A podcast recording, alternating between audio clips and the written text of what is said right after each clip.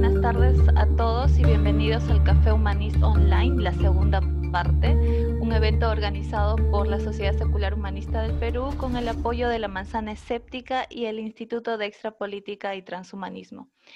Además, también quiero agradecer a la Sociedad Humanista Internacional, quienes son auspiciadores de este evento.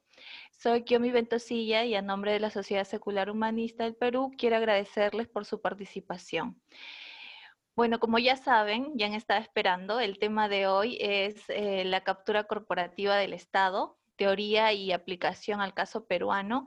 Con nosotros está Francisco Durán, él es licenciado en Sociología por la Pontificia Universidad Católica del Perú, es doctor en Ciencia Política y Economía Política y ha escrito numerosos libros sobre la teoría de la captura del Estado también sobre corrupción y la intromisión de estas empresas en el gobierno. Eh, sin más, gracias por esperarnos y estar en esta segunda parte. Los dejo con el doctor Francisco Durán. Doctor. Bueno, muchas gracias por la invitación. Creo que eh, la iniciativa que han tomado ustedes es abrir un espacio para poder discutir eh, enfoques que permitan entender mejor la realidad peruana o en todo caso que permitan ofrecer modos alternativos de interpretación de lo que está sucediendo en el país que se pueden poner en contraste con otros, ¿no? particularmente con el que, eh, con el, que predomina oficialmente, que somos una democracia, que tenemos una economía de mercado desarrollada, podrá haber sido afectado por la pandemia o por problemas ocasionales de confrontación entre el Ejecutivo y el Legislativo, pero el Perú sigue siendo un país este, democrático, con oportunidades, viable la teoría de la captura del Estado es eh, una manera diferente eh, de tipo crítico de interpretar lo que está sucediendo en el Perú. Y recientemente en, el sello de la Universidad Católica, pero también en eh, trabajos que se han publicado en Oxfam y que están en su página web, que se pueden acceder gratuitamente, he venido desarrollando una teoría de la captura del Estado y de ello voy a hablar. Brevemente, eh, quería decirles que esto no es un intento por eh, solo de, por llenar un vacío y contribuir a una discusión de modo rápido, sino es lo, contrario. Es, es, un intento de participar en un debate eh, entendiendo de que hay muchas alternativas, hay muchas interpretaciones y lo que tenemos que hacer como intelectuales, como analistas, como profesionales es eh, contrastar, comparar los distintos enfoques, de tal manera que cada cual saque sus propias conclusiones. Yo tengo las mías y están presentes en mis libros y es lo que voy a exponer eh, hoy en día. Este es un esfuerzo que me ha tomado muchos años. Eh, hace año y medio estuve como profesor invitado en la Universidad Libre de Berlín y ahí tuve la ocasión de dedicarme casi todos los días a leer, y a ponerme al día en las últimas discusiones de captura del Estado en el mundo. Ciertamente esta es una discusión muy fuerte en América Latina, eh, sobre todo ahora, en el momento en el cual ha habido varios países de Sudamérica donde el poder corporativo ya ha vuelto a recuperar su, capacidad de influencia política, caso del Brasil de Bolsonaro, eh, por un momento caso de, Macri en, Argentina, aunque dadas las características de este gobierno, eh, bueno, han, girado nuevamente hacia el centro izquierda, caso también de Chile con Piñera, el caso de, de, Yáñez en Bolivia y el, ciertamente el de Lenín Moreno en, el Ecuador. Entonces, este, esta vuelta incompleta, todavía parcial, eh, hacia un lado conservador, ha reanimado el debate sobre captura y en muchos de estos casos lo que se ha discutido en el continente que es un proceso de recaptura, es decir, que las élites corporativas habrían logrado generar condiciones para poder volver a tener muy altos niveles de, de influencia política. Y también he logrado constatar que esta discusión es muy fuerte en Europa Central los ex países comunistas al hacer la transición, más o menos al mismo tiempo que América Latina, introdujeron principios liberales de, democracia, eh, en teoría un evento participativo eh, libre y justo, ¿no? que permitía seleccionar a, a, quienes comandan el Estado y al mismo tiempo introdujeron políticas de mercado, vendieron los activos del Estado y se generaron eh, empresas privadas. Allí también hay una discusión muy fuerte sobre captura del Estado. Y sin embargo, no se limita a ello. Yo creo que también en países como Estados Unidos y la Unión Europea el concepto se usa cada vez más y se extiende al mundo en la medida en que hay casos muy importantes de discusión de captura, por ejemplo en Sudáfrica o en Zimbabue, en países africanos y algunos del Medio Oriente. Entonces estamos frente a una vertiente eh, explicativa que es, es, universal. Yo actualmente estoy residiendo en Estados Unidos y he estado revisando literatura al respecto y hay 10 o 12 libros importantes, incluyendo el último de Robert Reich, El Sistema, ¿no? que eh, justamente elabora sobre este, sobre este tema. Hay incluso un libro de un senador eh, demócrata norteamericano que sostiene que el problema principal de Estados Unidos es que el Estado está capturado, ¿no? particularmente el, Congreso. Entonces, aunque en el Perú se menciona poco, a nivel internacional sí es reconocido este como un tema eh, de discusión y que requiere una interpretación. Y eso es justamente lo que voy a eh, proponer hoy día en, esta ocasión y, luego dar mis argumentos de por qué este enfoque es válido para el caso peruano eh, de los últimos 30 años. Bien, el, libro que he publicado plantea tres eh, ideas centrales que voy a pasar a exponer y que se inspiran en los estudios empíricos y las discusiones teóricas realizadas principalmente en América Latina y los países eh, de Europa Central, pero que también se nutre de todas estas experiencias que ya he mencionado hace poco de discusión global de captura del Estado. Entonces, la primera cuestión que quisiera plantear es la siguiente. La captura corporativa del Estado, también llamada captura económica, eh, que se expresa, se manifiesta en niveles excesivos de influencia sobre las políticas económicas para favorecer intereses privados, ocurre cuando se cumplen varias condiciones generales. Es decir, hay factores de tipo histórico y, eh, estructural que facilitan lo que estamos llamando la captura corporativa del Estado. Y hay acuerdo entre los expertos que se tiene que cumplir eh, tres condiciones para generar una situación de captura del Estado, es decir, eh, un, ambiente eh, en el cual este fenómeno puede ocurrir en forma más intensa o más extrema, que creo que es el caso peruano. Eh, en primer lugar,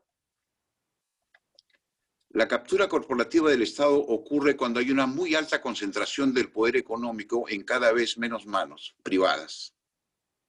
Hoy en día, esa concentración del poder económico, que en el pasado, por ejemplo, está en manos de la oligarquía y de los company towns, eh, se expresa actualmente en eh, grupos de poder económico nacional, es decir, conglomerados, unidades multiempresariales que tienen inversiones en varios sectores económicos, aunque especializados en, una, en un nicho particular.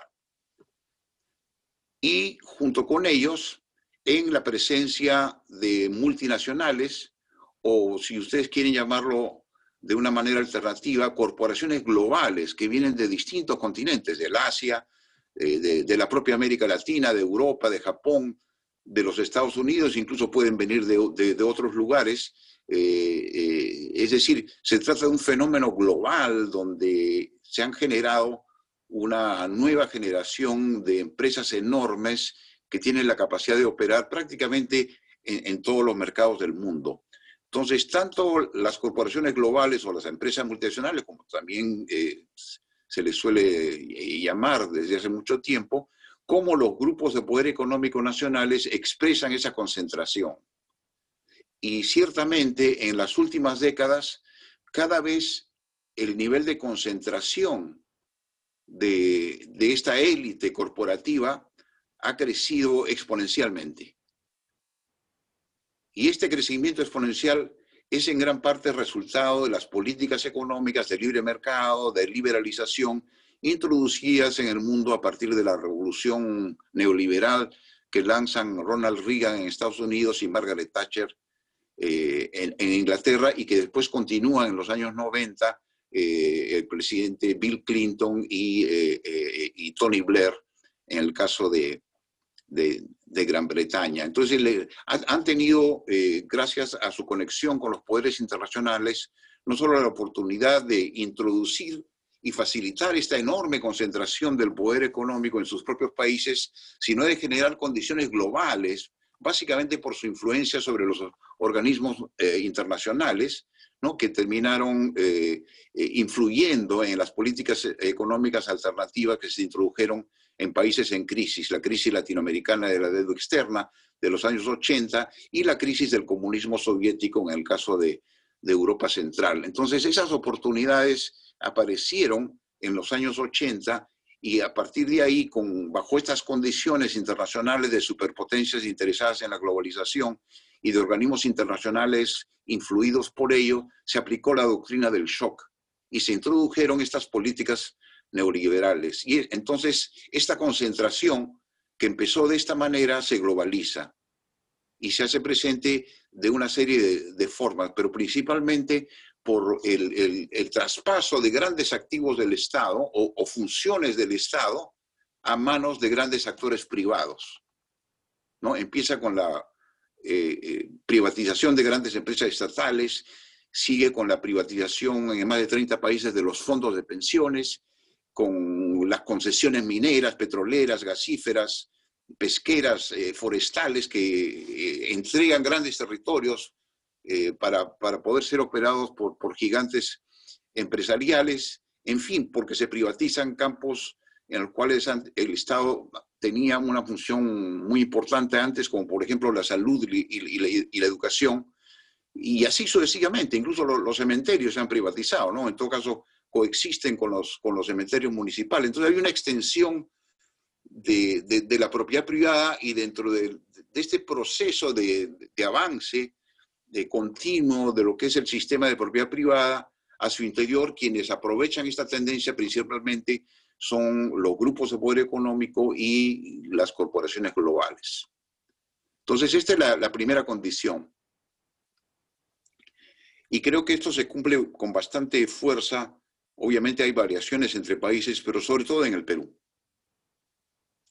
La segunda condición estructural es eh, que este gran poder económico privado concentrado opera en condiciones en las cuales eh, se relaciona con un Estado poroso o con un sistema político poroso, en el cual incluyo obviamente los partidos políticos. Entonces, tanto las tres ramas del Estado, el, Ejecutivo, el Legislativo y el Poder Judicial, como los partidos políticos que comandan el Estado al ganar las elecciones, se han convertido en entidades eh, fácilmente penetrables. Y a partir de esta situación, digamos, de, vulnerabilidad ante el gran poder económico, con un Estado achicado, necesitado de recursos, ¿no? Y, en la cual a estos grupos eh, pequeños pero altamente organizados y con gran cantidad de recursos materiales eh, se, termina influyendo de una manera bastante, bastante visible. Yo sostengo que eh, sistemas políticos de, este tipo son eh, sistemas en los cuales se termina, a pesar de, las apariencias, digamos, a pesar de que hay elecciones, a pesar de que hay congresos, rotación en la presidencia, etcétera, competencia entre partidos, obviamente, libertad de prensa, lo que hay es un sistema de decisión eh, altamente discrecional, donde básicamente se gobierna por decreto. Se han generado condiciones y en parte eso tiene que ver con cambios constitucionales, por medio de los cuales el, gran parte de lo que es la política económica se introduce primero en periodos de crisis como algo de emergencia que no puede ser cuestionado o debatido por las urgencias de la crisis, ¿no? Sino también en tiempos normales se introduce bajo la forma de decreto. Entonces, teóricamente, el manejo de las decisiones políticas por decreto debe ser excepcional, debe aplicarse a situaciones extraordinarias. ¿no? Por ejemplo, una, emergencia nacional como una pandemia exige decisiones por decreto, ¿no? y que realmente la población acepta que esa sea la situación. Pero en realidad lo que ha sucedido es que esta forma de legislar por decreto eh, de manera discrecional, eh, eh, a partir de, un selecto grupo de políticos y, tecnócratas, se, ha hecho normal, se ha hecho normal. Entonces, la, la segunda condición que tiene que ver con el sistema político. Y, la tercera condición es lo que sucede en la sociedad civil. En la medida en que la sociedad civil se, se, generan eh, situaciones en las cuales se debilitan las formas de representación y organización popular y se dispersa la, población al generarse condiciones de vida y de trabajo que impiden la acción colectiva, entonces el resultado es un debilitamiento de la sociedad civil que si bien tiene libertad para expresarse, ya no encuentra las condiciones para hacer un, contrapeso contra ese poder decisorio de, los estados y contra eh, el, enorme poder económico que se ha concentrado en manos de las élites corporativas nacionales y extranjeras. Uno de los elementos centrales de debilitamiento de la sociedad civil no es el único, tiene que ver con la desindicalización que ocurre.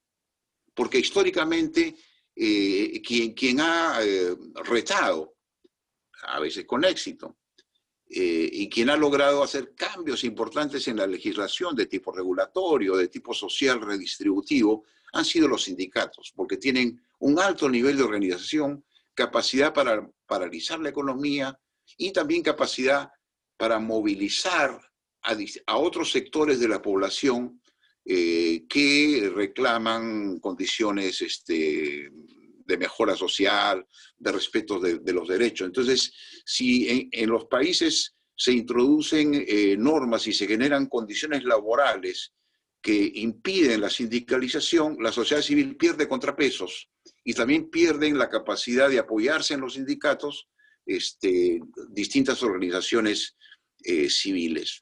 Entonces, e, esta desmovilización relativa de la sociedad civil eh, facilita el hecho de que exista eh, una situación que va a permitir eh, o, generar condiciones para que ocurra la llamada captura corporativa del Estado. Bien. Entonces, esta es una primera conclusión que quisiera presentarles eh, y que tiene que ver con ese planteamiento de las condiciones históricas y estructurales que facilitan la captura. Eh, la segunda es que la teoría de captura del Estado permite con bastante precisión eh, identificar qué mecanismos específicos utilizan las élites del poder para poder lograr el objetivo de tener acceso preferencial y ventajoso sobre el Estado, de modo tal que las decisiones de política pública favorezcan más a un grupo que a otro.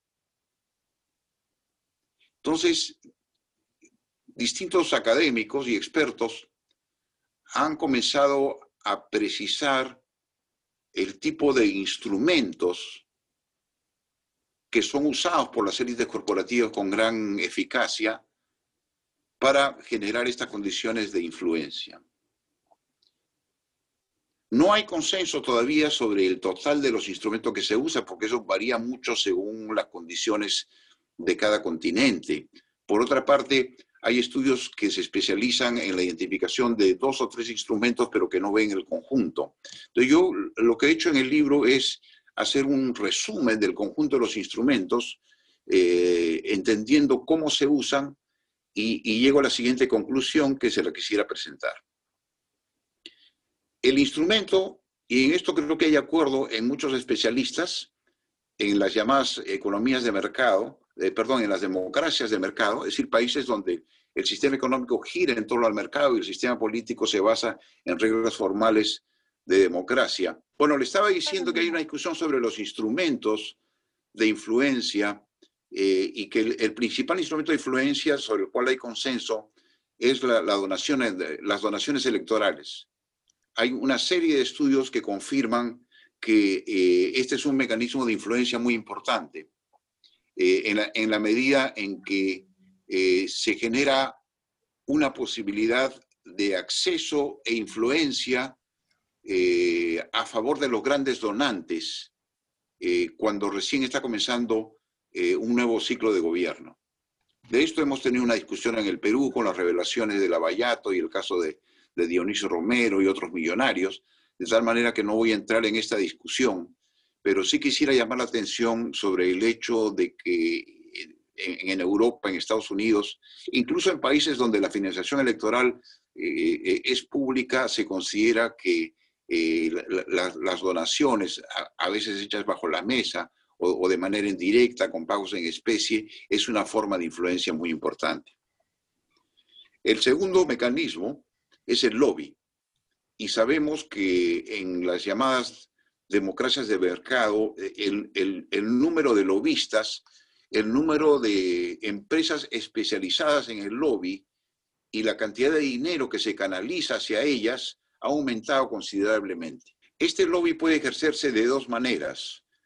Eh, el lobby de entrada es cuando las grandes empresas logran que personal suyo o, vinculado a ellas, es decir, de, estudios de abogados que apoyan al sector privado, que lo asesoran, de, think tanks o tanques de pensamiento, de consultoras privadas, ¿no? que existen muchas, cuya relación es muy íntima con las grandes corporaciones, y en el caso de la América Latina con grupos de poder económico, puedan ser capaces de tener personal que entra como ministro, como viceministro, como asesor, y que una vez en dentro del Estado lo influye considerablemente.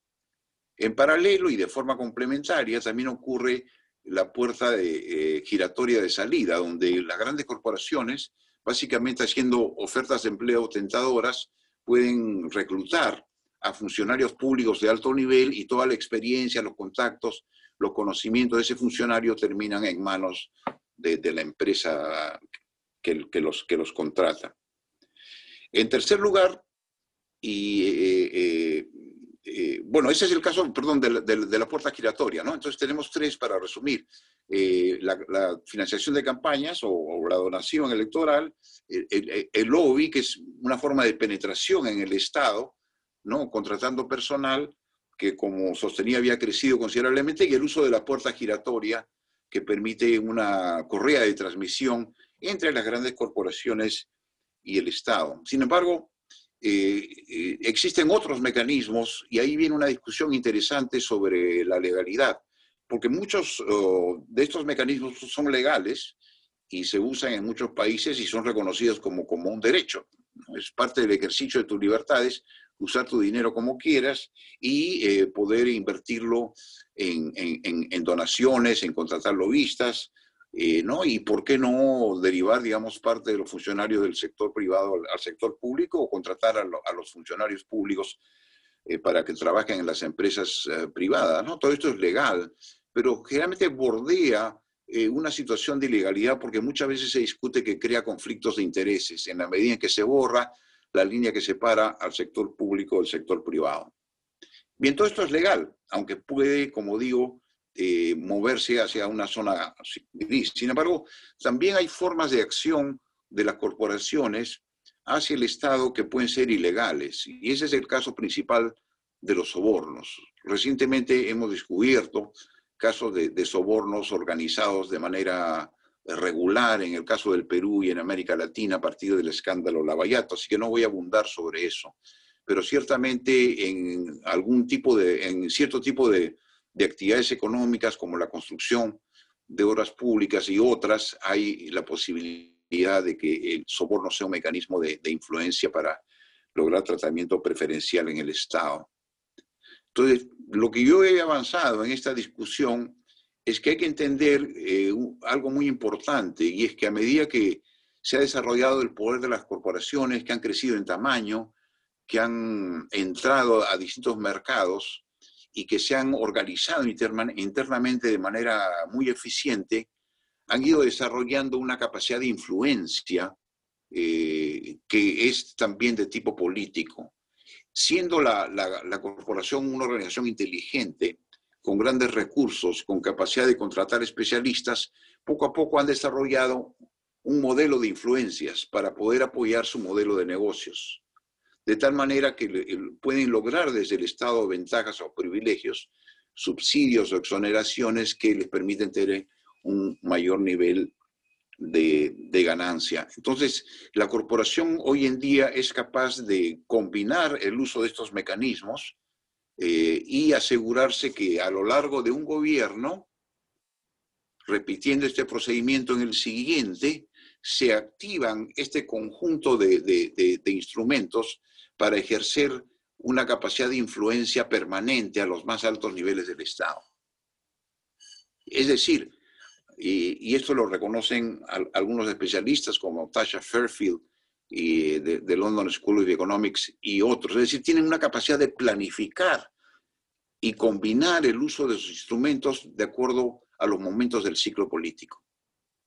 Y eso les permite ser el único actor en la sociedad que desarrolla esta capacidad. Es decir, comparado a los pequeños y medianos empresarios, a los sindicatos, a las asociaciones profesionales, a distintos grupos de interés, eh, incluso los que defienden intereses públicos, ¿no? En favor del medio ambiente o los derechos eh, sociales.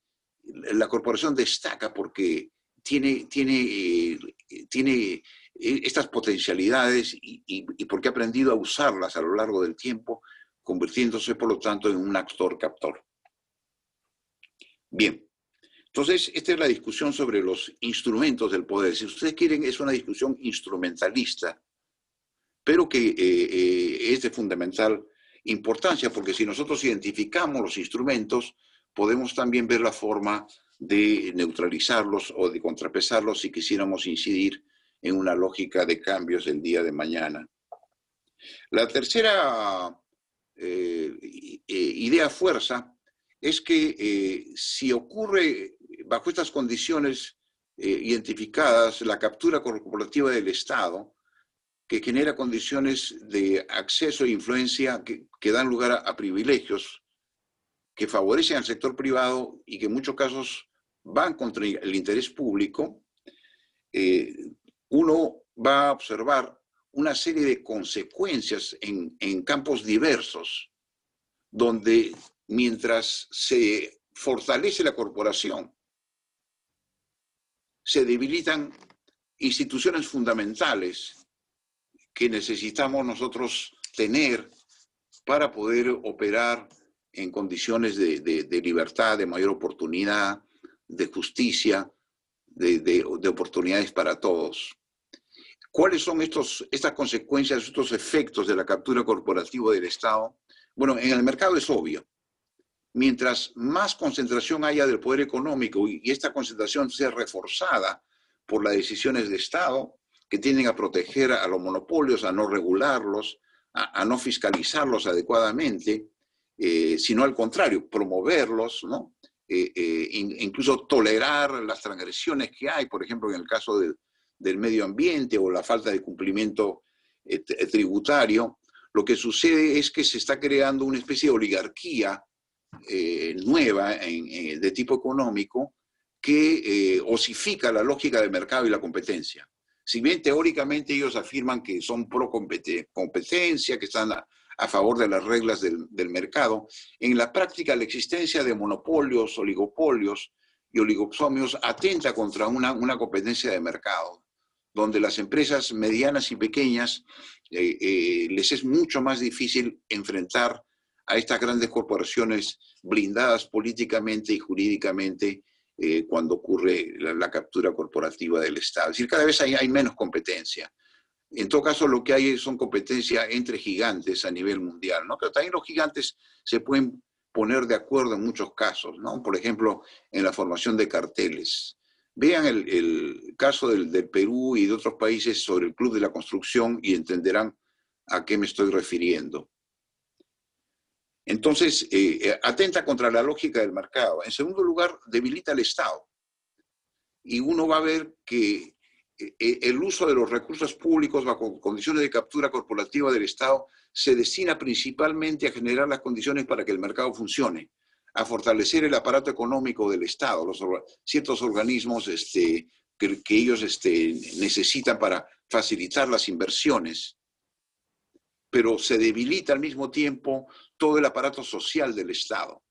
Es decir, se invierte más en, en fortalecer el aparato de Estado que tiene que ver con la promoción de la inversión privada que el aparato de Estado que tiene que ver con salud, educación, nutrición, seguridad. Y esto genera un desbalance, un desbalance, un desequilibrio que, es nocivo y que tarde o temprano lo, vemos eh, como problema, ¿no? Particularmente en el caso de la pandemia, ¿no? 30 años de desinversión en, en salud eh, nos ponen en una situación muy precaria cuando viene una crisis sanitaria como la que tenemos. Curiosamente, los países de América Latina y del mundo, Europa, por ejemplo, Costa Rica, Uruguay, eh, México incluso, que tenían un sistema de salud eh, más desarrollado y que lograron mantenerlo, o por lo menos este, lograron sostenerlo, a pesar de que eh, compartieron la idea de, de, la privatización, pero sin llegar a un extremo, ahora pagan las consecuencias porque no hay instituciones en las públicas en las cuales se pueda eh, manejar una pandemia de manera más efectiva.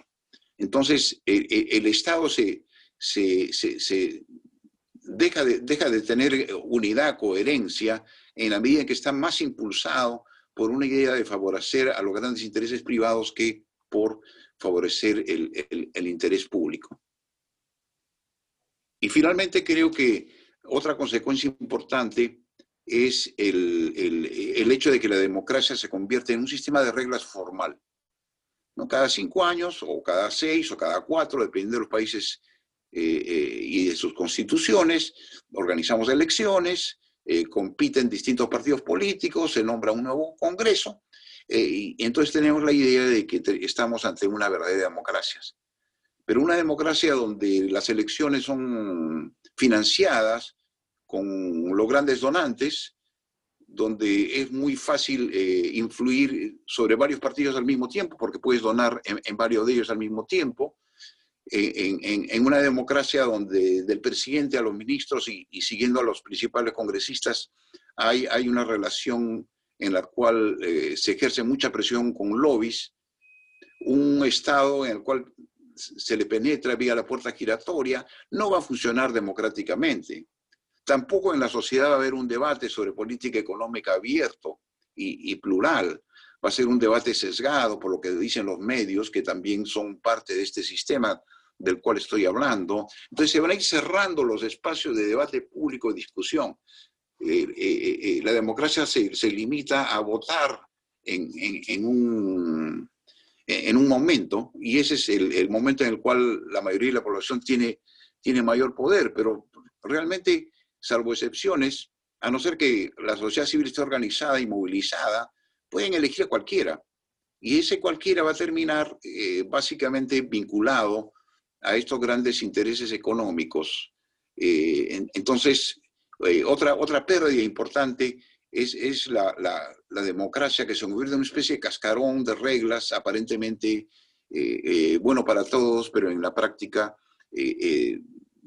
muy dificultado, para tomar decisiones que permitan fiscalizar los grandes poderes, eh, combatir la concentración y sus extremos, la concentración del poder económico, me refiero, ¿no? Y, debatir abiertamente la, política económica que favorece a estos grandes actores. Eso casi, casi no existe eh, o, aparece recién en momentos de crisis.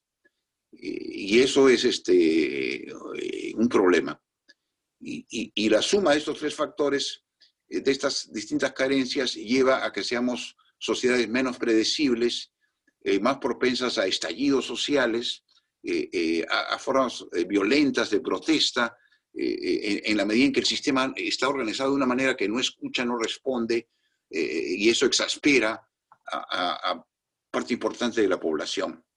Entonces, en el corto plazo, el sistema de captura corporativo del Estado funciona y beneficia a, estos actores eh, principales, pero en el mediano plazo tiene, tiene pocas probabilidades de salir adelante y por lo mismo debemos ir a una discusión de, de cómo hacer para ir generando condiciones donde se revierte este proceso y como mínimo podemos crear un sistema de, contrapesos, de, de, mayor deliberación, de mayor fiscalización, de un desarrollo más homogéneo del Estado y el de generar oportunidades económicas para todos en condiciones relativamente iguales, de tal manera que los emprendedores, la gente que quiera ser agente económico del mercado, eh, pueda también tener la oportunidad no solo de, sobrevivir, que es lo que hacen muchos, ¿no es cierto?, sino, sino de, prosperar. Entonces, eh, estas son las ideas principales que yo he planteado al discutir el tema de la captura del Estado. Entonces, si tengo unos oh, minutos más, quisiera muy brevemente eh, plantear que esta teoría se aplica eh, bastante bien al caso peruano. He venido analizando en mucho detalle, año a año, gobierno a gobierno, cómo se toman las decisiones económicas en, el Perú a partir de 1990 en adelante y cómo al mismo tiempo se van desarrollando estos procesos de concentración económica. Y es a raíz de esta experiencia en realidad que he desarrollado este planteamiento, porque he visto desenvolverse ante mis propios ojos este, este proceso.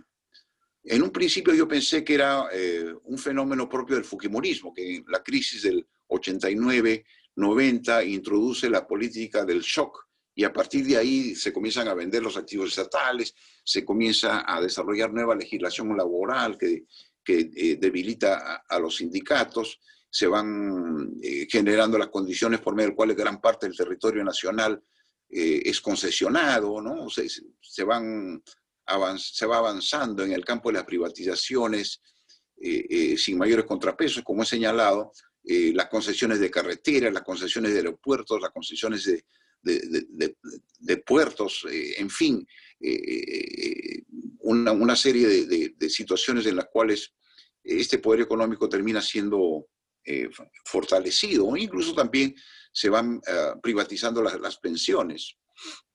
todo, todo eso ha llevado a un fortalecimiento del poder empresarial. recuerdo lo que dijo en alguna ocasión el año 98 el ministro de Economía, Hoy Wai, ¿no? a, un, empresario que, con el cual después conversé, eh, que era de la Sociedad Nacional de Industrias, y le dijo así francamente, ustedes son uno de los pocos que quedan como elemento organizado de la sociedad. O sea, eran conscientes de que habían acabado prácticamente por neutralizar eh, una serie de actores que antes aunque uno pudiera discutir sus problemas y las consecuencias negativas que pudieran generar, ¿no es cierto? Eh, de, algún modo servían de contrapeso y expresaban la vitalidad de la sociedad civil. Entonces, eh, en un momento, atribuir estas consecuencias al Fujimorismo, que después degeneró en un sistema autoritario y corrupto, eh, creo que fue un error. y justamente al analizar la transición del fin de Fujimori al, comienzo del periodo más eh, claramente democrático con, el gobierno de Paniagua, en el cual yo tuve la oportunidad de ser asesor de la SUNAT, pude ver claramente que las condiciones bajo las cuales este problema se había generado en el Fujimorismo, que era el problema principal, no era la cuestión principal, la dictadura y la corrupción, sino la existencia de este sistema que coexistía con dictadura y corrupción, que se estaban dando las condiciones para que se reproduzca del 2000 en adelante. Se intentó corregir la corrupción, hubo una pequeña ola de, justiciera por un tiempo, se nombraron eh, nuevos congresos, aparecieron una nueva camada de partidos, pero básicamente el sistema siguió funcionando hasta, el día de hoy. Y, justamente creo que cada vez más se hace más evidente que esta captura corporativa del Estado eh, eh, es un elemento que, central a discutir como problema en la sociedad peruana actual. aunque haya discusiones que nos, llevan a discutir el problema de la corrupción o, las débiles formas de representación partidaria o congresal, eh, y otros temas sobre los cuales se habla, como la crisis de la pandemia. E, este es, en mi opinión, el problema de fondo. Y creo que en el continente latinoamericano, el Perú es uno de los casos eh, más extremos de captura corporativa del Estado. Todavía no vemos el problema con claridad, pero de vez en cuando hay coyunturas donde este tema sí se discute y, sobre todo va a aparecer con más fuerza en periodos de crisis. Por ejemplo, eh, ¿qué hemos hecho en, sistema en, materia de salud? ¿Y cómo es posible que toleremos eh, la existencia de oligopolios eh, farmacéuticos, ¿no? que, que controla gran, gran parte de, la oferta de, de, medicamentos en el Perú, directa o indirectamente? o cómo hemos permitido la concentración del poder económico en las AFPs y la manera como ellos eh, bloquean o impiden la posibilidad de redistribución de recursos en medio de la pandemia. Ciertamente este es un problema que tiene muchas aristas, no voy a discutirlas acá, pero yo he sido testigo de cómo las AFPs han hecho un lobby muy intenso en el Estado, y el Estado, el Ejecutivo en particular, menos el Congreso, ha tendido a responder más a los intereses de las AFPs que a los intereses de los ahorristas. Y así podríamos continuar con las tarifas de los servicios públicos privatizados o, los intereses este, enormes que cobran los bancos, las casas comerciales con el sistema de tarjetas de crédito. En fin, poco a poco comienzan a, ser más claros al público en general, eh, pero sobre todo a la clase media que comienza a, a despertar, a ser más crítica una serie de expresiones del fenómeno de captura que me dan la esperanza de que el día de hoy o de mañana estemos en mejores discusiones para identificar ese problema y, buscar eh, alternativas por medios democráticos, ciertamente, sin necesidad de afectar una lógica de mercado, al contrario, fortaleciéndola, no afectando la democracia, sino mejorándola, siendo verdaderamente participatoria y creando espacios de opinión en los cuales abiertamente podamos debatir. Porque la captura corporativa, y con esto termino, se ha basado mucho en un cerco mediático. Es decir, la, mayoría de los periódicos, revistas, eh, canales de televisión y, radio están en manos de, dos o tres grupos de poder económico. Y ellos han contribuido a crear un falso consenso sobre, sobre esta situación han ocultado los privilegios eh, de los cuales hemos hablado y han impedido de que distintas voces puedan participar libremente en, el debate. Y así hemos ido año a año. Felizmente hoy se están generando medios alternativos reforzados por la pandemia porque nos obliga a usar más las redes sociales y los sistemas de comunicación alternativos y poco a poco se va abriendo un espacio de debate y, y, y, y deliberación que es ciertamente eh, muy saludable. Entonces, la influencia mediática se viene disminuyendo y por lo tanto esto añade otro elemento para poder nosotros estar en una situación donde gente como yo o gente con otras ideas pueda eh, usar, por ejemplo, este medio y esta organización que me ha hecho la invitación amablemente para simplemente darme la oportunidad de presentar mis ideas, coincidamos o no en ellas. Bien, con esto cierro y quedo a la espera de comentarios y preguntas si los tuvieron.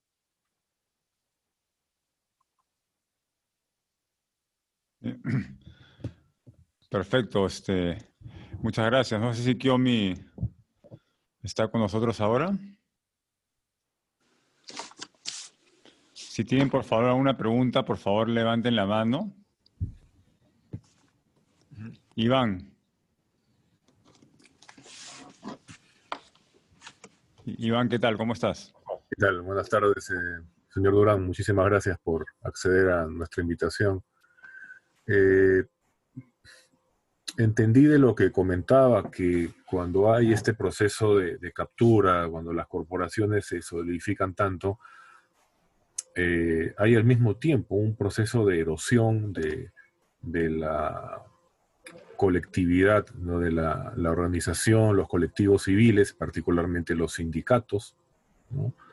Y esto, digamos, eh, es suficiente para, que, para, hacer diagnóstico de esta situación de captura, es decir, si desde la otra óptica decimos, hey, si estamos viendo que en esta sociedad hay muchísima menos agremiación, los sindicatos están debilitados, no, no hay acción, eh, eso nos permite decir, aunque no lo veamos, aunque los medios nos presenten que todo es el paraíso, ya ese debilitamiento de esta parte de la sociedad civil sería un diagnóstico preciso para saber que en realidad estamos en una situación de captura del Estado?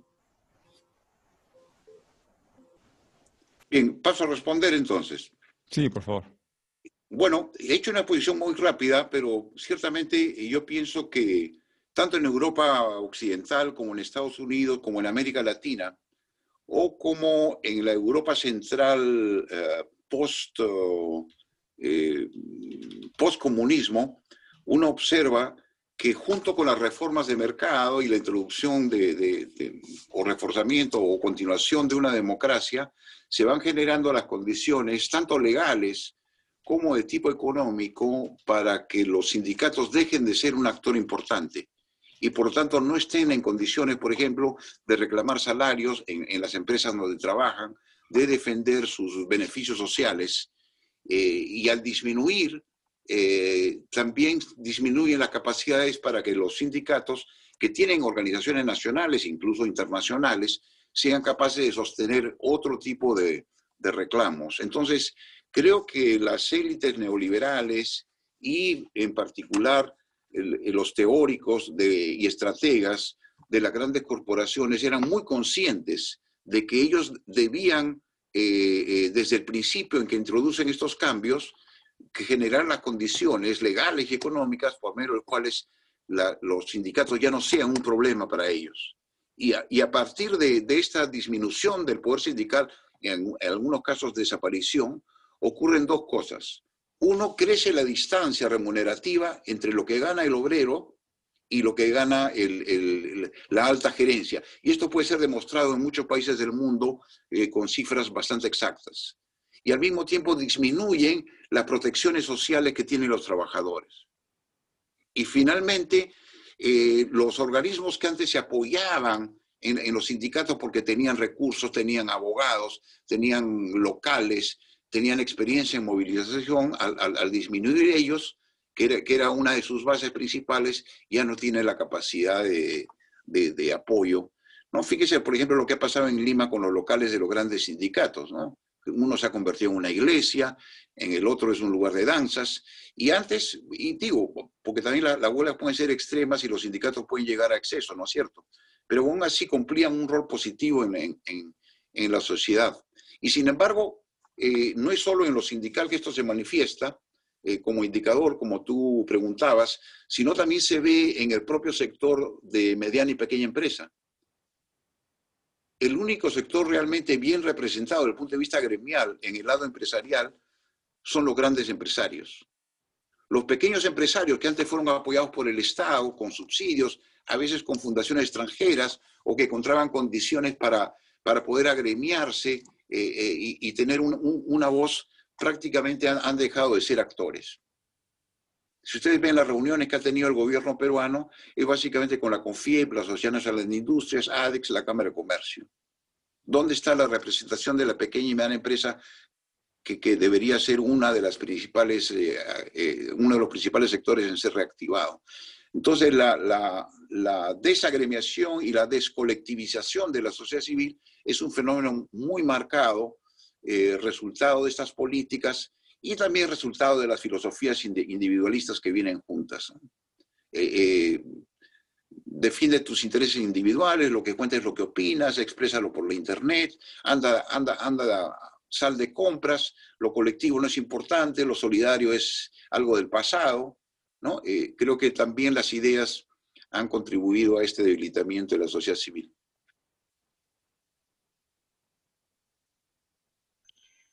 Muchas gracias, doctor Durán. Ahora vamos a dar pase a la siguiente participación mm, de el ex congresista Víctor Andrés García Belaunde.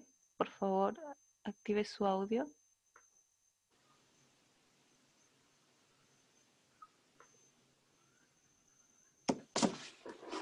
Hola. ¿Puede activar su audio, por favor? ¿Y ya estamos? Sí, sí se le escucha. Ya. Bueno, eh, he escuchado la, la intervención brillante de, de Paco.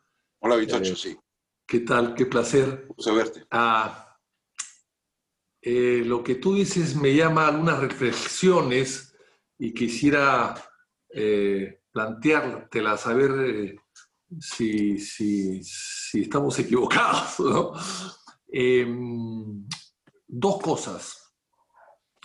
El tema de las AFPs, por ejemplo, es interesante. las AFPs, como tú has mencionado, y se ve el origen de ellas cuando uno revisa los diálogos de Montesinos con Boloña, y donde Boloña le explica a Montesinos que en Chile las AFP se crearon para crear eh, capital, para crear capital, para crear empresa, para, crear, eh, para fortalecer un mundo empresarial el año 82 que estaba en Chile eh, en total crisis. La crisis chilena del año 82 fue muy grave.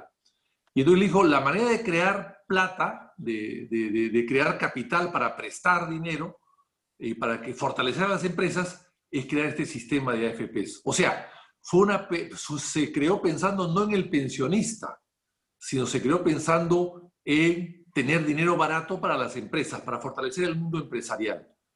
Y entonces la pregunta es, si esto es así como parece que es, ¿esto ha favorecido que el Perú se convierta eh, una república oligopólica, porque ese dinero ha ido en gran parte a barato, un dinero barato ha ido en gran parte a estas empresas, que se han fortalecido y que han crecido, y lejos de fomentar, fomentar el mercado, como tú lo has anotado, lo ha disminuido, lo ha, eh, ha hecho un mercado tullido, un mercado eh, poco controlado. Los, los organismos de supervisión creados para controlar el mercado no funcionan en el Perú.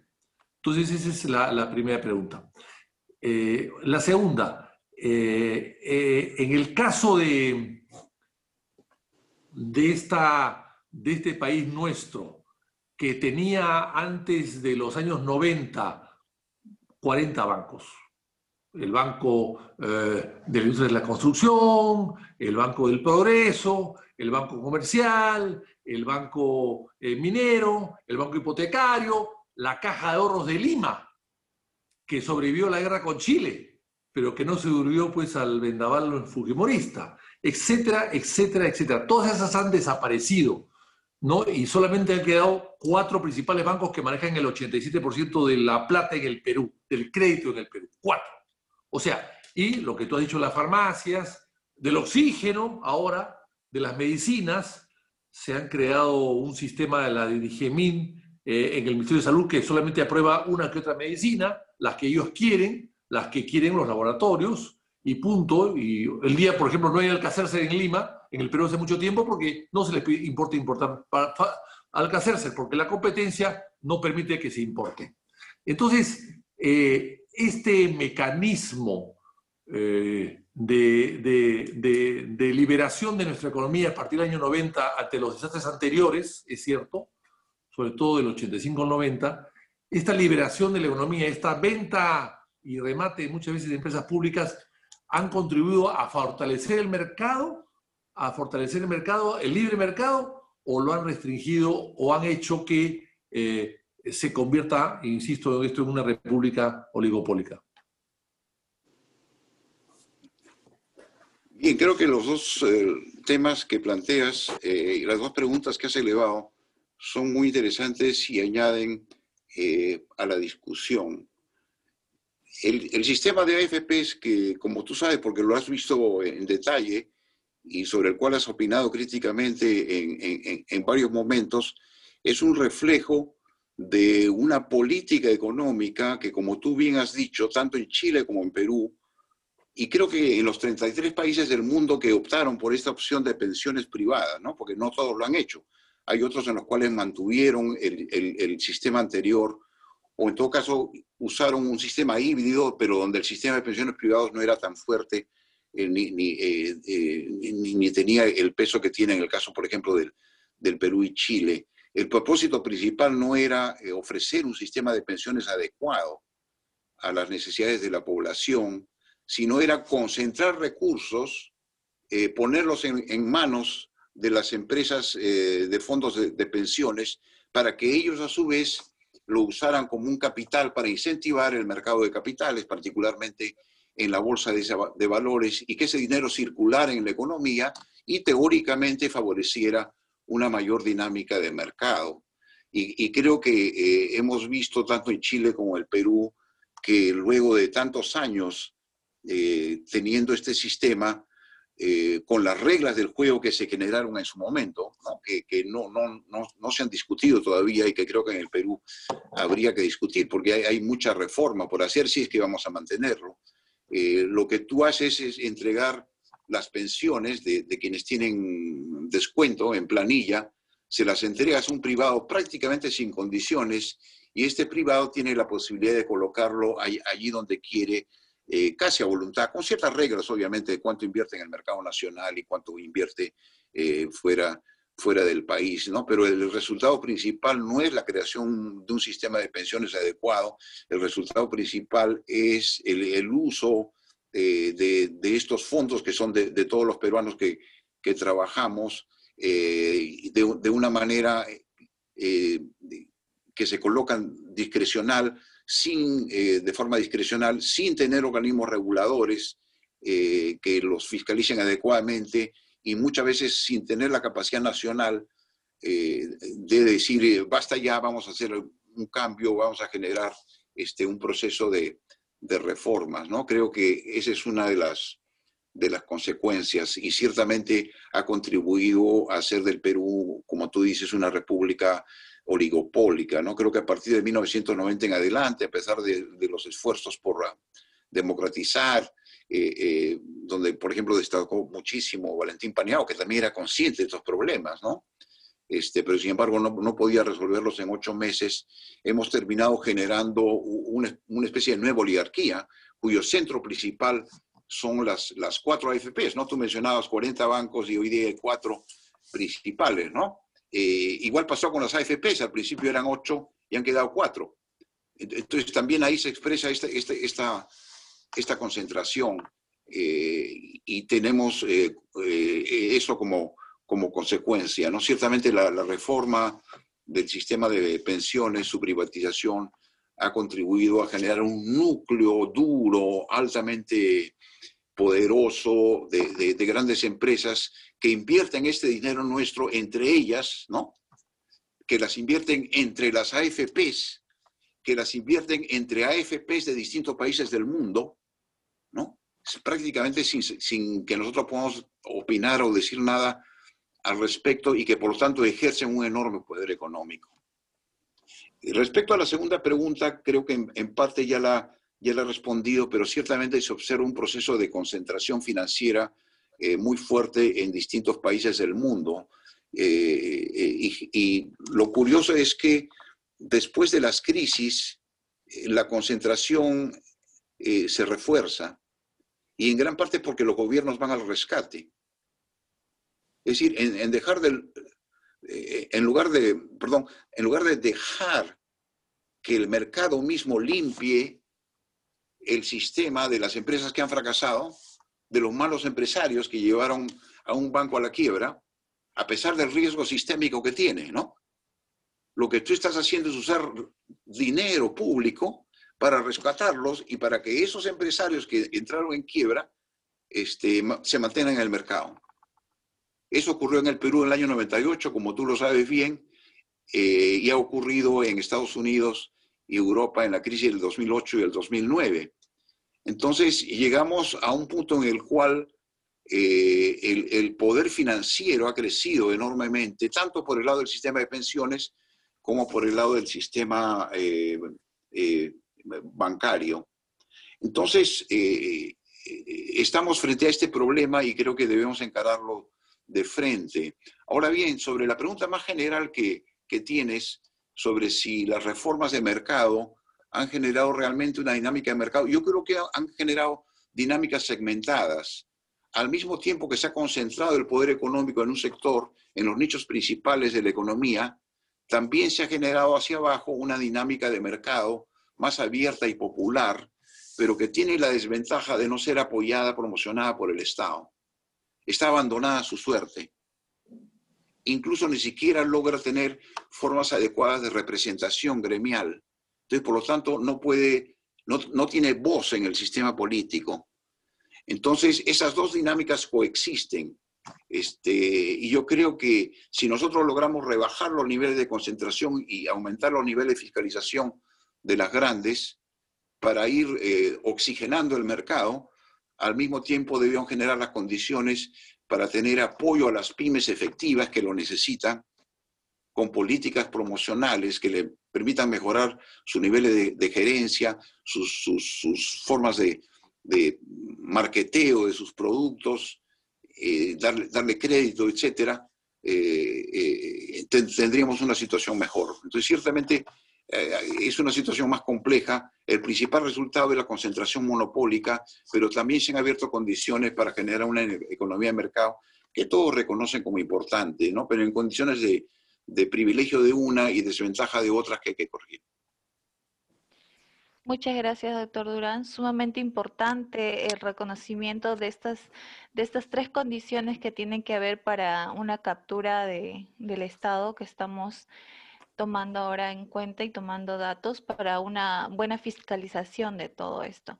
Vamos a continuar con las preguntas. Eh, se les recuerda al público que pueden levantar la mano mediante la aplicación para poderles dar pase con el audio. Ahora viene la pregunta de Eduardo Sotelo. Hola, Eduardo. Hola. Eh, bueno, doctor, muchas felicitaciones. Ha estado muy interesante su disertación. Eh, luego lo voy a volver a ver para, entenderlo con más detalle. Eh, hay algo que quiero consultarle que me importa mucho bueno, corrígeme si me equivoco, pero tengo la percepción que en las ciencias políticas realmente no se discute mucho o no son muy innovadoras en lo que respecta a los paradigmas de gobiernos. Pareciera que solo, solo tenemos la democracia como si fueran una especie de leyes físicas, inmutables, inquebrantables, y que tenemos que discutir cualquier problema económico o social o político solamente en términos, eh, en términos democráticos, es decir, buscar vías de solución, pero solo respetando la democracia. Eh, pareciera de que no hubiese otras alternativas de gobiernos o, o otras formas como la sociedad podría abordar su política. Entonces, eh, quizás para algunas generaciones que, van a venir más adelante, eh, estemos pensando o buscando em, nuevas formas de resolver estas cuestiones políticas porque vemos e, en cierta forma, mm, mirando hacia atrás en la historia, de que ah, los problemas se repiten, tienen el mismo patrón y en cierta forma tenemos la sensación de que desde las ciencias políticas nos van contando la misma historia eh, en distintos eventos, pero como una especie de, tragedia anunciada. O sea, si ya sabemos que la democracia tiene estos problemas a nivel fundamentales, ¿por qué simplemente no eh, plantear y, como científico político eh, postular, decir, sabe que he encontrado que hay esta serie de problemas, lo más lógico es este otro tipo de modelo y otro dice no, este otro tipo de modelo y así que, que se discuta como lo haría en cualquier otra eh, disciplina científica. Bueno, muchas gracias.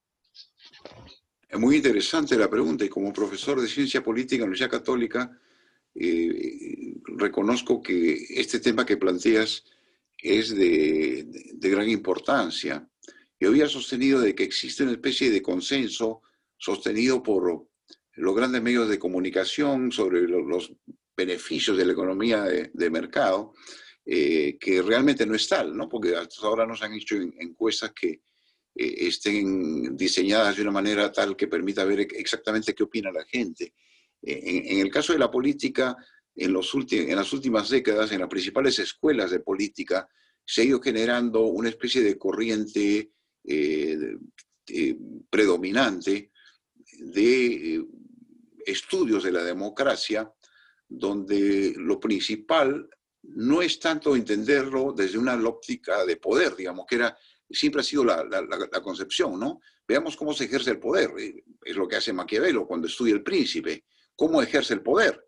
Con consenso, con represión, de manera violenta, de manera pacífica, pero era, era sobre el poder.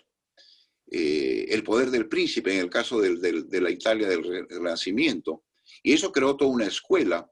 Y sin embargo, hemos hecho un giro muy influido por la ciencia política norteamericana y europea hacia una discusión de gobierno, de gobernanza, donde básicamente se plantea que esta democracia es, el, mejor sistema y, que es mejorable, es, corregible, entonces lo que tiene que hacer es estudiar las llamadas buenas prácticas eh, e ir introduciendo sistemas de mayor eficacia, mayor transparencia o, o, mejor relación del Estado cuando la sociedad y olvidando todo este tema que hemos discutido de cómo se ejerce el poder. Entonces, las ciencias políticas a nivel nacional tienen que ir oxigenándose y entrando a una etapa donde discutimos no solo el gobierno, y las reglas y la calidad de las instituciones y cómo mejorarlas, sino discutimos cuestiones de poder, porque a fin de cuentas la orientación del Estado es básicamente una decisión de poder.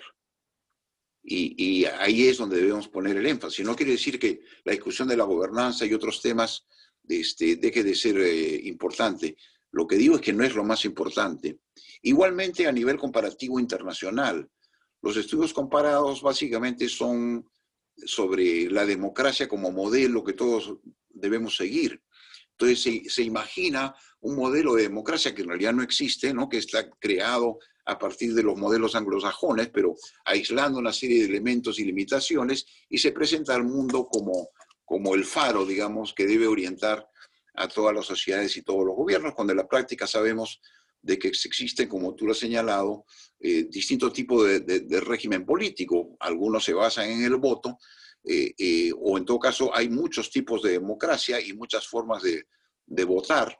Este, y esos son elementos que no tienden a reconocerse y cuyo reconocimiento ciertamente tiene que alimentar un debate, ¿no? Pero si uno alza la vista y ve el panorama, por ejemplo, eh, ve el caso chino, eh, más allá de los cuestionamientos que podamos tener, el hecho objetivo, real, concreto, es que el sistema chino funciona y está generando capacidad de transformar su propia sociedad y convertirla en una potencia mundial. Este, por lo tanto, eh, lo que vemos hoy día a nivel mundial es un choque de, dos sistemas, ¿no? El, sistema chino de Estado fuerte, digamos, y de economía de mercado, pero supervisada por este Estado y por esta clase política, y el sistema eh, más occidental, y con una serie de, situaciones intermedias en, los países que llamamos del, del tercer mundo. ¿no? Muchas gracias, doctor. Ahora pasamos con la pregunta de Iván Antesana. Por favor, activa tu audio. Iván. Hola. Sí, buenas tardes nuevamente. Bueno, eh, también escuché que el Perú era un caso eh, de alto, digamos, de, alta incidencia de esta captura corporativa del Estado eh, a niveles quizás de México, quizás superiores, pero hay, hay un detalle que que, bueno, que he escuchado en, conversaciones, eh, en que, digamos, a México ya prácticamente se le considera un narcoestado, ¿no? Entonces, eh, y eso justamente me faltaba preguntar, esta captura corporativa, eh, digamos, es posterior, es anterior, el narcotráfico, sabemos que está involucrado, que el, narcotráfico mueve mucho de la economía peruana, eh, pero claro, como son una actividad ilegal, ¿no? quizás no tenga tantas facilidades para desplegar sus tentáculos sobre, el Estado como sí lo pueden hacer este, eh, grupos empresariales. Entonces, la idea es diferenciar esto, o, si es el mismo fenómeno, solo que aplicado a distintas esferas de actividad económica, y, preguntar por lo primero que mencioné, es decir, eh, ¿es cierto que a México se le puede considerar un narcoestado y el Perú cómo estaría en ese respecto? Eh, igual, similar, todavía le falta, en fin. Muy interesante la pregunta y creo que hay eh, en, en, varios países donde destaca Colombia y México una discusión muy viva sobre si son un narcoestado o en algún momento lo han sido y cuál es el, el, el, modus operandi de estas organizaciones criminales. Y generalmente se aceptan dos cosas. Uno, que su principal motivación es económica, en la medida en que puede obtener lucro extraordinario eh, vendiendo productos ilegales como las drogas eh, a nivel internacional, es decir, apoyándose en la globalización. Entonces, lo que están defendiendo es una lógica de, niveles altísimos de ganancia. Creo que el narcotráfico es la actividad más lucrativa del mundo, ¿no? seguida por la, venta de armas eh, y otras formas de tráfico, eh, que eh, indica que en realidad es una especie de corporación del crimen, ¿no? Y, y, que actúa con reglas parecidas, es decir, financia campañas, ¿no? usa el lobby, puede penetrar organismos del Estado, sobre todo el sistema judicial, usando la puerta giratoria, ¿correcto? Eh, y ciertamente se apoya mucho en los sobornos. Probablemente el, soborno es el mecanismo más efectivo de las organizaciones delictivas del, narcotráfico, ¿no? Y, lo que las diferencia de las otras es el uso de la violencia, la, amenaza. Estas corporaciones del crimen eh, siguen una lógica de captura parecida, pero no llegan a un punto en el cual ellas puedan dominar un Estado porque las potencias internacionales y los organismos internacionales no llegan a permitirlo. Pueden operar en la sombra eh, capturando eh, municipios, capturando gobiernos regionales. Pueden incluso llegar, a tener algún nivel de captura en las instituciones que a ellos les interesa, que es básicamente el Poder Judicial y la Policía Nacional. Eh, pero no, es, eh, no llegan a un punto en el cual hay propiamente un narcoestado. Eh, creo, creo que eso es algo que eh, yo comparto como, como tesis. En el momento que aparezca un narcoestado, tiende a ser sacado de fuera de juego. El Perú estuvo muy cerca a convertirse un narcoestado con Montesinos, particularmente en los años 98, 99 y 2000, donde prácticamente él ya manejaba el Estado. Le pagaba a los ministros, compraba jueces, manejaba la policía, el ejército, tenía influencia sobre los medios de comunicación, había acumulado poder, ¿no? Pero finalmente logramos sacar del camino a Montesinos, como antes se sacó del camino a, Noriega, ¿no? que en realidad es una especie de, modelo que, que, utilizó después este, Montesinos. Entonces, eh, creo que la noción de narcoestado eh, no se puede aplicar a nivel nacional, eh, pero sí se puede aplicar a nivel regional y local y en algunas ocasiones cuando ocurren estos fenómenos donde el, narcoestado, digamos, no llega a durar mucho. Muchas gracias, doctor. Ahora pasamos con la pregunta de Piero Galloso. Piero, activa tu audio. Gracias, Kiyomi. Profesor, muchas gracias por haber estado aquí presente con nosotros. Quería hacerle un par de preguntas. Primero, ¿podríamos entender que la teoría de captura del Estado como hecho, o sea, la captura del Estado, responde o es un fenómeno exclusivo de las sociedades que han adoptado el neoliberalismo? Em, ¿Qué ocurre entonces en sociedades como la corporativa fascista o el capitalismo de Estado de algunas sociedades? Eh, comunistas o de tendencia de izquierda, en las que esta relación es incluso más abierta entre la élite con los, con los medios productivos que simpatizan abiertamente con ellos. Es decir, en estas sociedades, la corporativa fascista y la capitalista de Estado, existe también una captura del Estado. Podemos hablar de un fenómeno similar. Eso por un lado. Y una segunda pregunta Si fuera así, esto y el fenómeno de la corrupción sustentaría un poco más los postulados etológicos en los que el hombre pues, es territorial, jerárquico, acumulativo. Eh, ¿Existe en la literatura de ciencia política soluciones a este problema que apelen a la implementación de herramientas de automatización, entiéndase machine learning, inteligencia artificial, para resolver problemas de gestión interna? Esas serían mis preguntas, profesor.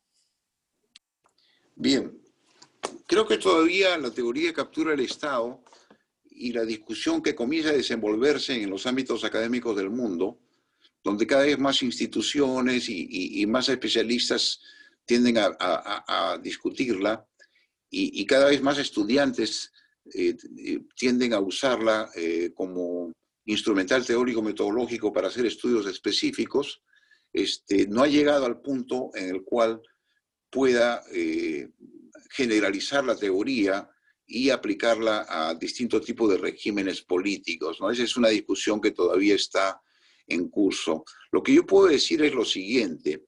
Uno, que la, el tipo de discusión de, de captura económica del Estado, donde el actor principal es la corporación, sea nacional o extranjera, es un fenómeno que se ha desenvuelto eh, en los años, de los años 80 en adelante de mano del neoliberalismo.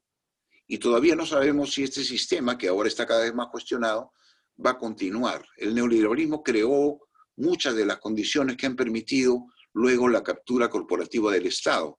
En la medida en que genera contradicciones, va a ir desarrollándose la capacidad en las sociedades civiles de activarse y por lo tanto de cambiar o modificar las condiciones bajo las cuales eh, se generó y de repente vamos a ir a un sistema de mayores contrapesos en las llamadas democracias de mercado. Es decir, eh, eh, en los sistemas que predominan en América Latina, con excepción de Cuba, en, ahora en, Europa Central, en Europa Occidental y en Norteamérica. Aquí es donde se ha generado esta discusión de captura corporativa del Estado y donde se aplica de esta manera. Ahora bien, habiendo dicho eso, reconozco que también existe la posibilidad de, considerar eh, capturas eh, políticas del Estado. Y esto lleva a una discusión eh, muy interesante que podría ser histórica y dar lugar a, discusiones como la que tú planteas, ¿no? de qué pasa con el fascismo y qué pasa con el capitalismo de Estado. Eh, no voy a entrar a ello eh, porque no, no, conozco referentes teóricos que la apliquen de esa manera, aunque podría ser, sino decir lo siguiente. Eh, yo creo que la captura corporativa o económica del Estado es la forma más común, más general. Sin embargo, existe la captura política por parte de élites que se incrustan en el Estado y que al capturarlo logran generar privilegios y beneficios para este actor captor de tipo político. Y es interesante que sobre eso sí hay algunas discusiones en el mundo cuando se habla, eh, por ejemplo, en, la zona de Asia Central, de cómo familias antiguas que sobrevivieron al comunismo y se formaron, formaron parte de la nomenclatura soviética, que luego se organiza para tomar control del Estado cuando se democratiza y se abre, pero controlando muchos recursos naturales, se convierten en, en, en, en, familias que capturan el Estado y lo instrumentan con muy alto nivel de corrupción. En otros casos se discute la presencia de caudillos, captores, que se apropian del Estado y sus recursos para ser favorecidos particularmente, ¿no? Y en algunos casos la noción de captura política de ese tipo se puede extender a las familias. Es, por ejemplo, la discusión que hoy se, hoy se tiene en Nicaragua con la familia Ortega. Y finalmente está la discusión de captura del Estado por parte de partidos políticos, es decir, de partidos únicos que se perennizan en el poder, manipulando las elecciones, eliminando la competencia, eh, eh, y, que le generan este tipo de privilegios. Esta situación, por ejemplo, se, discutió mucho en Sudáfrica donde el African National Congress, que es el, básicamente el partido único, eh, eh, llegó a un punto de situación de captura del Estado. Entonces, es, ahí es donde está la discusión eh, hoy. Ahora bien, creo que la, tu pregunta sobre la tecnología que esbozaste al final es muy interesante y que me parece que, que en general, a pesar de los efectos democratizadores del desarrollo de la tecnología, y de estas nuevas áreas de, de, conocimiento que son el, data mining o, el data management, ¿no? o big data, como el de inteligencia artificial, eh, en general yo diría que tienden más a reforzar el poder de las élites, sean las élites corporativas o las élites políticas que he mencionado que eh, cuando he, puesto ejemplos de captura del Estado. Hoy en día, por ejemplo, el debate mundial es quién tiene mayor poder económico en, el mundo. Y la respuesta creo que es bastante clara, pero la cuestión es cómo lo ejerce, que son grandes empresas como Google, eh, Amazon, eh, Facebook y otras. Y la pregunta es, ¿qué están haciendo con la información que tienen de todos los usuarios? ¿Y hasta qué punto eso está generando formas de manipulación que antes no existían. De igual manera, en casos de estados fuertes y de actores captores, la pregunta es si el sistema de, Big Data que se une a, la inteligencia artificial para poder purgar, digamos, o, excavar, digamos, en esa data y identificar eh, personas o patrones de comportamiento de las personas está fortaleciendo el poder político de esas élites. Hasta ahora mi respuesta tendería a ser que sí, que, estos avances tecnológicos, si bien tienen efectos democratizadores, como el que ahora estamos utilizando de abrir un debate público por vías que no son controladas, como antes por unos cuantos eh, grandes dueños de medios, al mismo tiempo también abren las posibilidades de un manejo orwelliano de, estados que pueden llevar a, niveles muy sofisticados de manipulación. Muchas gracias, doctor. Ya vamos llegando a la parte final del evento. Eh, pasamos la última pregunta a Jair. Hola, Jair. ¿Puedes reactivar tu audio? Hola. ¿Qué tal? Buenas noches, profesor. Muchas gracias por su presencia. Y este, mi pregunta es bien sencilla, basado en esta captura corporativa del Estado, podríamos prácticamente declarar que vivimos en una dictadura económica que prácticamente, si bien fue implantada pues, después de la Segunda Guerra Mundial, se reafirma con Nixon cuando elimina el estándar del oro y después, pues, de la mano de los Chicago Boys, implantan esta doctrina del shock, con la cual, pues, como usted bien ha mencionado, con diferentes variantes, ya sea a través de poderes políticos de grandes familias o de rezagos políticos que una vez más vuelven a tomar eh, poder ¿no? sobre los recursos que de una u otra forma el Estado en un intento de llegar a las masas, este, una vez más pues se ve involucrado y capturado, como usted bien lo dice, por estas corporaciones. Entonces, realmente qué opciones le quedan a la población, pues si los medios de comunicación están tomados, las radios están tomados, los periódicos, Google, Facebook, ¿realmente tenemos escapatoria o estamos condenados a simplemente ahora estar encerrados? Bien, una pregunta muy interesante y ha sido debatida desde hace mucho tiempo. Este debate empezó en Estados Unidos eh, por un teórico, un filósofo político, se llama Sheldon Wallen, que publicó un libro que se llama El totalitarismo invertido eh, y que tiene que ver con la manera como tú has conceptualizado este problema de una especie de dictadura económica disfrazada de, democracia, ¿no? un manto neoliberal que, que oculta las realidades del poder.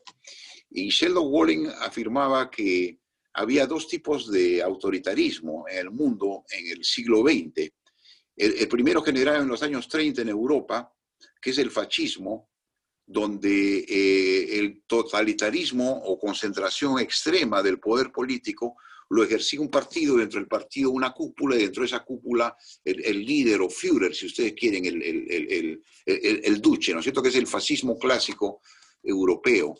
Y este fascismo no eliminaba, pero sometía al poder económico. En los años 80, cuando se desata estas condiciones que yo he puesto como facilitadoras de la captura corporativa del Estado, Sheldon Wally sostiene que esto se ha invertido, que ahora es el poder económico en manos de estas grandes corporaciones que cada vez están más integradas entre sí y cada vez concentran más poder de mercado, las que ahora controlan el sistema político. A esto le llama el totalitarismo invertido y yo creo que estamos eh, eh, en una situación que efectivamente eh, se, acerca y se asemeja a, lo que este teórico con mucha preocupación había afirmado en la época de, los años 80, cuando 90, cuando, cuando este problema estalla. Me parece que incluso se ha agravado luego de la crisis financiera del 2008-2009, porque los niveles de concentración han aumentado, no han disminuido. Y porque se sigue usando los recursos del Estado para rescatar a, enormes empresas en lugar, por ejemplo, de usarlo para, para ayudar a la población o para ayudar a, para ayudar a las pequeñas y las medianas. ¿no? Lo que ha pasado con la pandemia es un buen ejemplo de cómo tú puedes direccionar una mayor cantidad de recursos económicos a quienes menos lo necesitan y dejar en el camino eh, ¿no? al resto. Y, igual sucede en Estados Unidos, la misma discusión. ¿Cómo es posible que las corporaciones, utilizando la ventaja que tienen de controlar empresas, que, muchas empresas que son legalmente independientes, donde cada una de ellas postula para obtener dinero, hayan podido sacarle la vuelta al Estado de esa manera y que el Estado a su vez no reaccione ni los vigile, indicando realmente quién tiene el poder y quién tiene la influencia. Entonces, estamos en esa situación. Creo que cuando los sistemas económico-políticos entren en crisis, eh, esas condiciones de captura podrán disminuir. Y es probable que estemos llegando a ese punto. Las nuevas generaciones tienen otras formas de manifestarse, pero han, comenzado a activarse y a manifestarse. Todavía no mucho sobre lo económico, pero en algún momento yo creo que van a tomar conciencia de eh, cuál es eh, realmente el, actor que maneja los hilos del poder. En el momento en que haya esa epifanía, creo que se, se, comenzarán a gestar las condiciones para salir de esta situación y poder buscar alternativas, nuevos paradigmas. Poco a poco nos acercamos a ese punto. Muchas gracias, doctor Durán. Ya damos por concluida esta nueva entrega. Quiero agradecer al doctor Francisco Durán por esta charla educativa que nos deja en realidad muchos pendientes para revisar y para los que estén interesados en ahondar más sobre este tema, el doctor Francisco tiene múltiples libros, entre ellos están eh, publicado el libro Los Doce Apóstoles, Odebrecht o el libro Captura del Estado en América Latina que puedan revisar y encontrar este tema muy interesante. Y también quiero agradecer la participación del ex congresista Víctor Andrés García Belaunde, que ha estado aquí con nosotros. Y le paso la palabra a Adrián, el director ejecutivo de la Sociedad Secular Humanista del Perú. Eh, gracias, Kemi. Muchas gracias a, a Francisco Durán, excelente exposición. Y también excelente las interacciones de los participantes, de los asistentes en, esta, en este evento. Antes de, cerrar, les quería decir que estamos tratando de organizar estos eventos cada dos semanas más o menos. Este, salen con el auspicio de la Sociedad Secular Humanista de Perú y con el auspicio económico de Humanist International. Además de esto, los estamos publicando también en, en nuestras redes sociales. La grabación va a estar en Facebook y en el YouTube de la Sociedad Secular Humanista del Perú. Así que los esperamos este, en dos semanas aproximadamente a nuestro siguiente evento, que lo vamos a aplicar en, en nuestras redes sociales. Nada más. Sí, eh, una acotación, Adrián. También estamos en, en, todas las plataformas de podcast, por si acaso, eh, como Café Humanist también lo pueden buscar. Sí, gracias. Nos vemos en las siguientes en, en dos semanas. Adiós, sí. Gracias por la invitación. Muchas gracias, doctor. Muchas gracias a usted, doctor.